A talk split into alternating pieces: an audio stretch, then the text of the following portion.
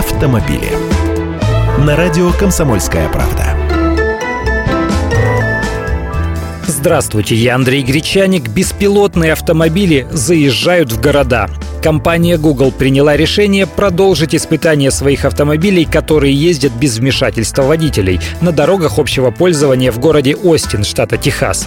Для такого тестирования будут использоваться гибридные модели Lexus RX 450H, и первый автомобиль уже приступил к городским испытаниям. До этого тесты машины проводились только на загородных трассах в штате Калифорния. С этой задачей она справилась. Новый этап — узнать, как беспилотный автомобиль ведет себя в городском потоке и взаимодействует с другими водителями. Ведь там плотность выше, нужно чаще поворачивать, тормозить и вообще рассчитывать на то, что другие водители постоянно совершают ошибки и допускают нарушения. Ведь беспилотные автомобили Google ведут себя на дороге как отличники. Это же роботы. За 6 лет дорожных испытаний они лишь 11 раз становились участниками ДТП. Но все эти аварии были незначительными, и их виновниками становились люди. Так что испытания подходят к логическому завершению решении через пять лет машины должны пойти в серию. А в это время у нас Государственная Дума поддержала инициативу запретить проезд автомобилей через дворы жилых домов в Москве. Эта мера направлена на борьбу с нелегальными маршрутками, которые нередко объезжают заторы по дворам жилых домов. Первый зампред Комитета Госдумы по транспорту Виталий Ефимов поддержал данную идею, даже предположил, как этот запрет реализовать. Это может быть знак, может быть шлагбаум, а свободный проезд будет действовать только для жителей домов, при прилегающих к дворовым территориям.